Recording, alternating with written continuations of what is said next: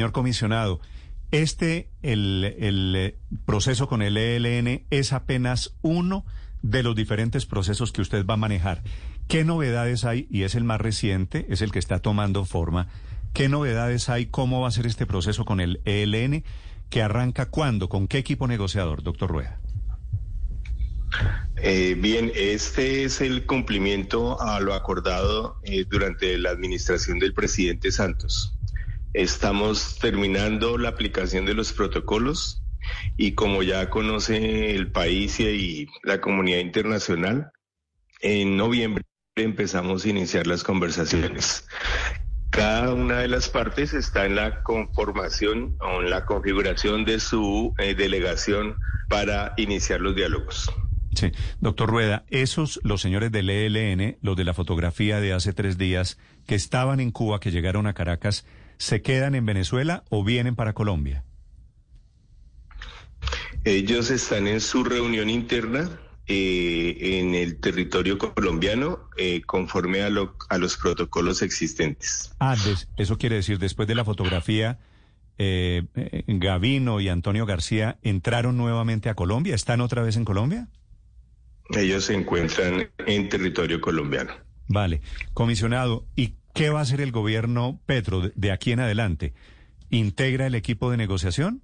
Ese sería el siguiente paso. Se integra el equipo, el siguiente paso es eh, la integración del equipo y ese equipo entra en una especie de retiro interno para eh, empezar a abordar el diálogo con el ELN. Sí, ¿y la sede la define unilateralmente el gobierno colombiano o es de acuerdo con el ELN? Todo, todo se define en diálogo con el ELN, tanto la fecha como el lugar. Sí, comisionado, y para que la gente que está pendiente de, estos procesos entienda cuáles son las diferencias o las similitudes que va a haber en este proceso con el ELN frente a lo que ya hubo con las FARC en Cuba, doctor Rueda. Eh, cada proceso tiene su propia... Eh, comprendemos las diferencias de cada, de, lo que se ha avanzado en cada proceso. La paz total nace de los aprendizajes de diversos procesos de paz adelantados en Colombia en los últimos 30 años. El acuerdo del Teatro Colón es una columna vertebral del escenario que se ha abierto en Colombia, por ejemplo, en materia de justicia transicional y en una reflexión profunda sobre lo que es la importancia de una reforma agraria integral. Es decir, que ese, esos elementos son ya parte de de la política pública eh, en materia de paz a los cuales el gobierno del presidente Petro va a responder. Pero también comprendemos que hay unas particularidades en la naturaleza e historia del Ejército de Liberación Nacional y a partir de esa comprensión hay asuntos que son específicos tanto en la metodología como en los contenidos para intentar llegar a un acuerdo de paz con esta guerrilla. Sí, comisionado, ¿lo del ELN va a ser técnicamente una mesa de negociación política? Es una mesa de diálogo político, sí. Pero, pero digo, la, la, diferencia me parece grande. ¿No es negociación sino diálogo? No, es un diálogo, eh, es un diálogo porque este es un gobierno de diálogo es transversal a toda su política el escuchar a la gente, el que sea Mm, las decisiones que adopte el gobierno sea del escucha y del diálogo con la gente. Por eso estamos hablando de los diálogos vinculantes en relación con el Plan Nacional de Desarrollo. Y esta no es la excepción, es un diálogo que lleva a una negociación. Sí, y qué, que si lleva a una negociación, ¿qué piensa negociar con los señores del ELN el gobierno? Ya hay una agenda pactada con el gobierno del presidente Santos. Esa agenda contiene los contenidos eh, sobre los cuales vamos a conversar. Algunos elementos se especificarán en, en, ese escenario de diálogo con la guerrilla del ELN. Sí, pero eso quiere decir, ¿van a negociar con el ELN, por ejemplo, una reforma agraria? Vamos a dialogar sobre la, la manera como vamos a escuchar a, diversos sectores de la sociedad colombiana eh, que quieren aportar a transformaciones democráticas en el marco de lo de la Constitución Nacional ya existente. Sí, señor comisionado, usted anoche en un video, me parece que hablándole tal vez a habitantes o a grupos de delincuentes en Arauca, dice, entre comillas, entendemos que están en armas, entendemos sus motivaciones. Esta frase, ¿qué significa, doctor Rueda? Que entendemos las razones por las cuales en Colombia hay grupos armados esas razones eh, llevan a entender que hay un déficit de presencia del Estado en materia social, que ha habido una ausencia de canales eficaces de respuesta en materia de derechos económicos, sociales, culturales, y que eso ha justificado el uso de las armas. Pero más allá de comprender lo que estamos haciendo en el caso de Arauca es un llamado a, asumir los compromisos que se han acordado con los dos grupos que allí se encuentran enfrentados en materia humanitaria. doctor Rueda, lo que le entiendo es que el gobierno del presidente Petro justifica la lucha armada del ELN y de las disidencias. Comprendemos los que justifican la justificación que ellos dan del alzamiento armado. Yo no estoy diciendo que el gobierno justifica, estoy diciendo el gobierno comprende.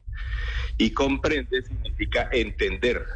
Para entender, para que ese entendimiento permita realizar un diálogo.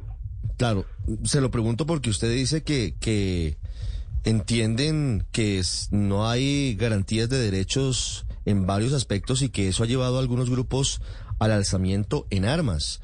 Hoy el gobierno sí, y eso es lo que tenemos que resolver. y eso es lo que tenemos que resolver. por, eso, y por eso le reitero la pregunta.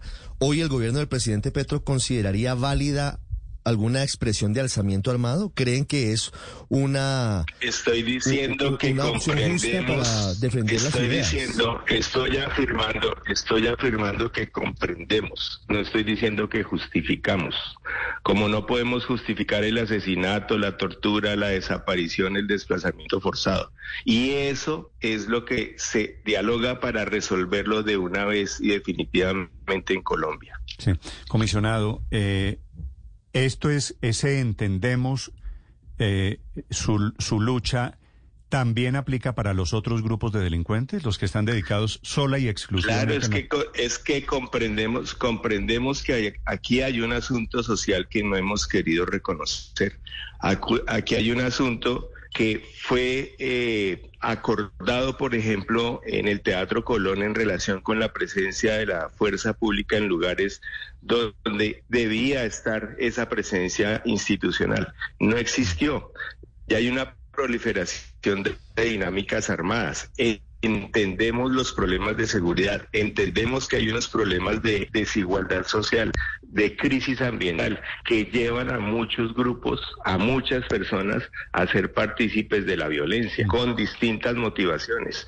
Cuando un niño, un joven, en su vereda, incluso en un barrio popular de Bogotá, tiene ausencia de educación, tiene ausencia de tiene a veces el espejo y la posibilidad de ingresarse a un grupo armado porque no encuentra la respuesta debida. De... Mm. Comisionado, se me, se me perdió, se me perdió la llamada. Doctor Rueda.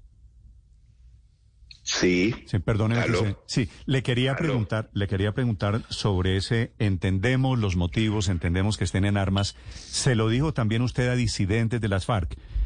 ¿Estos disidentes de las FARC no se quedaron en el monte? ¿O qué diferencia hay allí? ¿No se quedaron en el monte o no se devolvieron a la guerra por asuntos de narcotráfico? Hay distintos factores que impulsan, dinamizan y profundizan la violencia, entre otros el narcotráfico, la minería ilegal. Hay unos factores que permiten la financiación y el fortalecimiento de esos grupos armados. Por eso la política de paz total tiene una dimensión transversal. No se agota en el uso de la represión, y si la llega a usar, esa está en el marco del derecho, del respeto a los derechos humanos y el derecho humanitario. Y el enfoque de la seguridad humana pretende, a través de la construcción de respuestas a las demandas sociales eh, de la población, generar las condiciones para evitar la reproducción de la violencia. Sí. Doctor Rueda, seguramente la mayoría de los colombianos estamos de acuerdo en que un conflicto como el que lleva décadas con el ELN únicamente se soluciona a través del diálogo. La pregunta es, ¿cuáles son los gestos del ELN para dar la posibilidad de esa mesa de negociación? ¿Cuál es el case, como se dice en la calle, para decir, mire, yo quiero volver a la mesa después de haber matado 24 cadetes en la escuela General Santander en Bogotá, después de haber cometido tantos delitos contra la población civil que usted defiende con toda razón? ¿Cuál es el case? Si están matando otra vez población civil en Arauca, como usted anoche lo reveló al país. Yo no dije que habían asesinado. Hasta el momento no me consta que hayan asesinado. Están Lo que me la consta población y las civil. denuncias, perdón, termino, es que usted está afirmando cosas que yo no he dicho. Yo lo que dije ayer es porque recibí información directa de la población respecto a la situación de zozobra y la eventualidad de un desplazamiento forzado por las confrontaciones armadas entre dos grupos armados. E hice un llamado a, a acatar, no, so- eh, acatar las normas del derecho humanitario, pero en particular It's lunchtime at Tim Hortons, and we're serving up a special deal just for you. Our new $5.99 lunch deal includes your choice of any lunch sandwich and a side of crunchy kettle chips. Because what's lunch without a little crunch? And the sandwich choice is all yours, like a ham and Swiss, Chipotle chicken wrap, BLT, and more, made to order just the way you like it. Tim Hortons' new lunch deal. Simple, delicious, and just $5.99. Now that's a good deal. Only at your neighborhood Tim's. U.S. only. Price and participation vary. Terms apply. que hemos acordado con todos los grupos que están dispuestos a ser parte de la paz total. Parar las acciones que pongan en riesgo a la población civil. Parar los asesinatos, las desapariciones y las torturas. En relación con su comienzo de pregunta, puedo decir claramente que el ELN ha dejado en libertad a personas que estaban bajo su poder, que tenían retenidas o secuestradas durante todo este periodo del gobierno del presidente Petro. Podemos afirmar que en el propio Arauca y en otras regiones de Colombia, donde ellos tienen operación armada, hubo desescalamiento de sus actuaciones y por eso es que esos signos de, de, de respuesta para ser parte de la paz total los valoramos de manera muy positiva y iniciamos la posibilidad de este diálogo. Mm, Pero, y esto no significa, Ah. iniciar el diálogo no significa una debilidad del Estado, significa que se hace una verificación de esos gestos con la propia población. sí, pero comisionado, es decir, la información que usted ha recibido desde Arauca de la población civil es que sigue la guerra entre el ELN con disidentes de las FARC. Hasta ayer sí, ahora estamos verificando y por eso tenía la llamada con ustedes al- con la población verificando la situación en este momento. ¿Y esa guerra por qué es? Hay, hay disputas territoriales. La, la situación de Arauca es de años y años de enquistamientos de violencia. Por, eh, y ese enfrentamiento es histórico entre un grupo que se denomina a sí mismo Estado Mayor Central de las FARC, eh, Frente 4, Frente 10, y la guerrilla del ELN. Sí. Comisionado, ¿qué está pasando con la, la- con la dirección de, de desminado humanitario? Porque me dicen a mí que ustedes están desmantelando esto y que nadie le está haciendo seguimiento. Eso es absolutamente falso. La prueba es que se han desarrollado ya eh, dos actividades públicas en las cuales se han mostrado los resultados del desminado. Seguimos en una identificación de próximos lugares de intervención institucional para ese ejercicio de desminado. Comisionado, pero ese entendimiento al que usted hace referencia en las últimas horas, sobre todo los grupos delincuenciales, quiere decir que se le va a otorgar estatus político también al clan del Golfo. Se lo pregunto, entre otras cosas, comisionado, por esa declaración de hace apenas unas semanas de Antonio García diciendo no queremos que nos metan en el mismo, en la misma bolsa de la disidencia. Somos diferentes.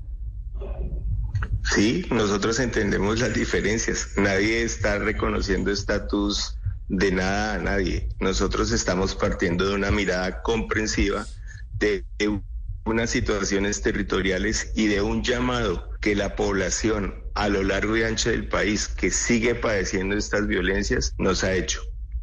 Mm. Señor comisionado, eh, como son varios procesos de muy diferente naturaleza, ¿qué sigue ahora? simultáneamente ELN y simultáneamente los otros grupos? En la medida que se vayan dando las condiciones, así será. Serán procesos simultáneos, diferenciados, con respeto, con la comprensión de la naturaleza y la motivación que lleva a que un grupo o se alce en armas o tome la decisión de ejercer controles sociales territoriales armados por motivaciones económicas. ¿Y cada grupo, cada proceso tendría unos negociadores, unos representantes del gobierno diferentes? Todos los escenarios tendrían eh, clarísimo que ese diálogo se realizaría con distintas, distintos grupos de personas. Y está clarísimo que todo se enmarca en la gran apuesta de hacer un tránsito al Estado social y ambiental de derecho que Colombia tiene en su constitución.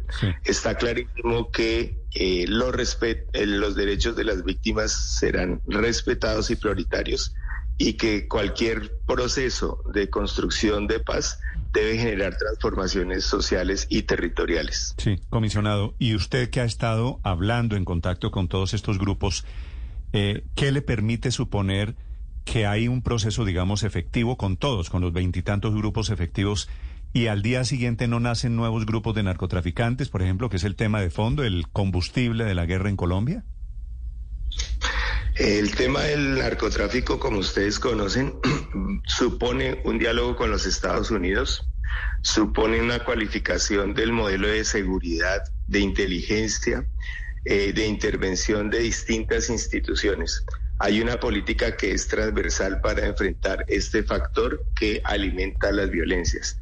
Y eh, creemos que estamos por buen camino los resultados en esta materia eh, frente a un fenómeno que está también enquistado en la economía legal e ilegal, tendrá mecanismos y puertas de resolución que consideramos serán claves y fundamentales para evitar la repetición de las violencias. hemos partido, hemos partido de las propuestas y de las, de las conclusiones y recomendaciones de la Comisión de la Verdad eh, en diversas materias, entre otros la importancia del diálogo y de cómo enfrentar eh, el fenómeno del tráfico de drogas. Sí, pero doctor Rueda, ¿ya han recibido eh, notificaciones, han alzado la mano estos grupos de narcotráfico diciendo sí, entrego todo y me quedo con el 10%, que es la propuesta del gobierno?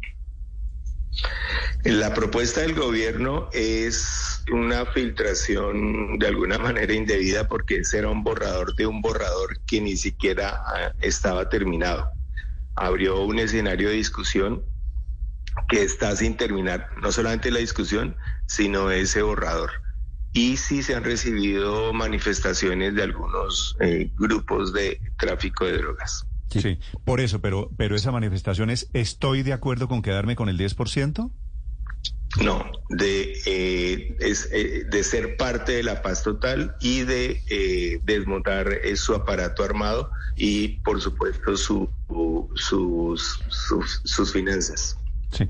¿Y, ¿Y cómo harían, señor comisionado, con ese tema de lavarles a los narcotraficantes, a todos estos señores, el 10% de sus platas? Operativamente, ¿cómo sería? No, no, no, hemos, no, no hemos, eh, toda esta primera fase de estas semanas de gobierno en relación con este tipo de grupos eh, ha sido solo manifestaciones escritas o intermediarios, pero no ha habido ningún acercamiento directo, ni tampoco ha habido desde el gobierno, eh, desde la Oficina de Paz, una terminación del de, eh, análisis riguroso que está haciendo el equipo jurídico en esa materia con personas expertas de los Estados Unidos, Gran Bretaña y Europa. Ah, pero quiere decir Estados Unidos acepta lo del 10%? Estamos hablando de eh, sectores de analistas, académicos, personas que ejercen el derecho eh, y que nos dan elementos para construir propuestas. Pero, todavía no hay nada terminado, no hay nada terminado. Vale, pero, pero doctor Rueda, en la elaboración de ese documento están trabajando de la mano con Estados Unidos y Gran Bretaña, le acabo de entender. No, pero no, no con el, no con el, no con el gobierno de Gran Bretaña ni el gobierno de los Estados Unidos. O sea, hay un escenario propio. Un minuto que es que me están llamando ya, tengo que salir. Un minutico por Sí, señor. Es el comisionado, el comisionado de paz, Danilo Rueda. Le, decía. Sí, señor. Sí, la Oficina de Paz tiene diálogos con expertos internos, nacionales e internacionales que no tienen nada que ver con eh, los gobiernos. Con el gobierno de los Estados Unidos se ha tenido una relación muy, muy, eh, muy importante de construcción en los cambios que el propio presidente Biden eh, anuncia en su política antidrogas. Entonces hay un diálogo institucional y un diálogo, digamos, con instancias civiles. Al secretario Blinken, al secretario de Estado que estuvo hace apenas un par de días reunido con el presidente Petro, le hablaron de todo esto, me imagino.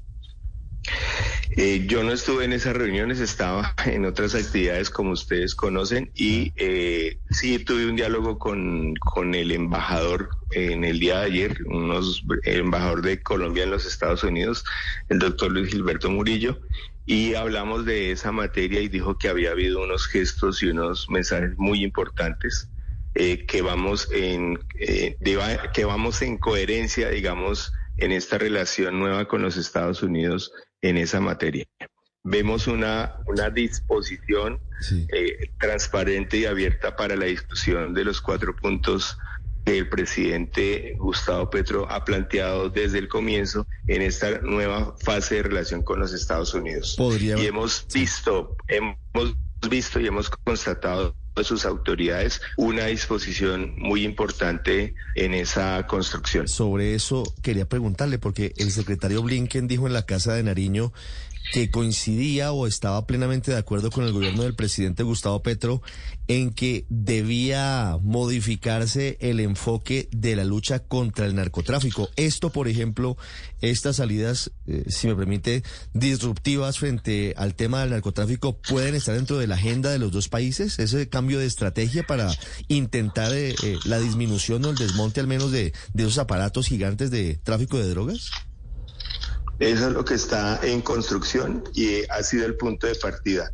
Ambas administraciones apuestan por un cambio en el enfoque de la política frente a las drogas. Y me debo retirar. Qué pena con ustedes. Vale, comisionado, si me permite, una última pregunta a modo de aclaración. La idea de que se queden con el 10% no es una propuesta definitiva. Le entendí que es un borrador en construcción todavía. Exactamente, es un borrador en construcción no está terminado. Se está en diálogo, insisto, con actores de la sociedad civil de los Estados Unidos, Europa y Gran Bretaña en esa materia. Y en su momento, cuando tengamos ya una propuesta mucho más concreta pues y precisa y concertada al interior eh, la comunicaremos a la opinión pública. Vale, señor comisionado Danilo Rueda, gracias por aceptar este diálogo aquí en Mañanas Blue, señor. Muchas gracias. A ustedes muy amables y espero que sigamos en comunicación.